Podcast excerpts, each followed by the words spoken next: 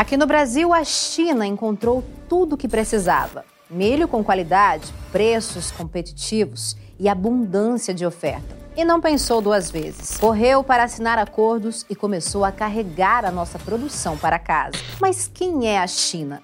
e do que ela é capaz. Não perca o segundo capítulo da série especial e exclusiva da Rural Business. A China tem fome. Acesse agora mesmo ruralbusiness.com.br.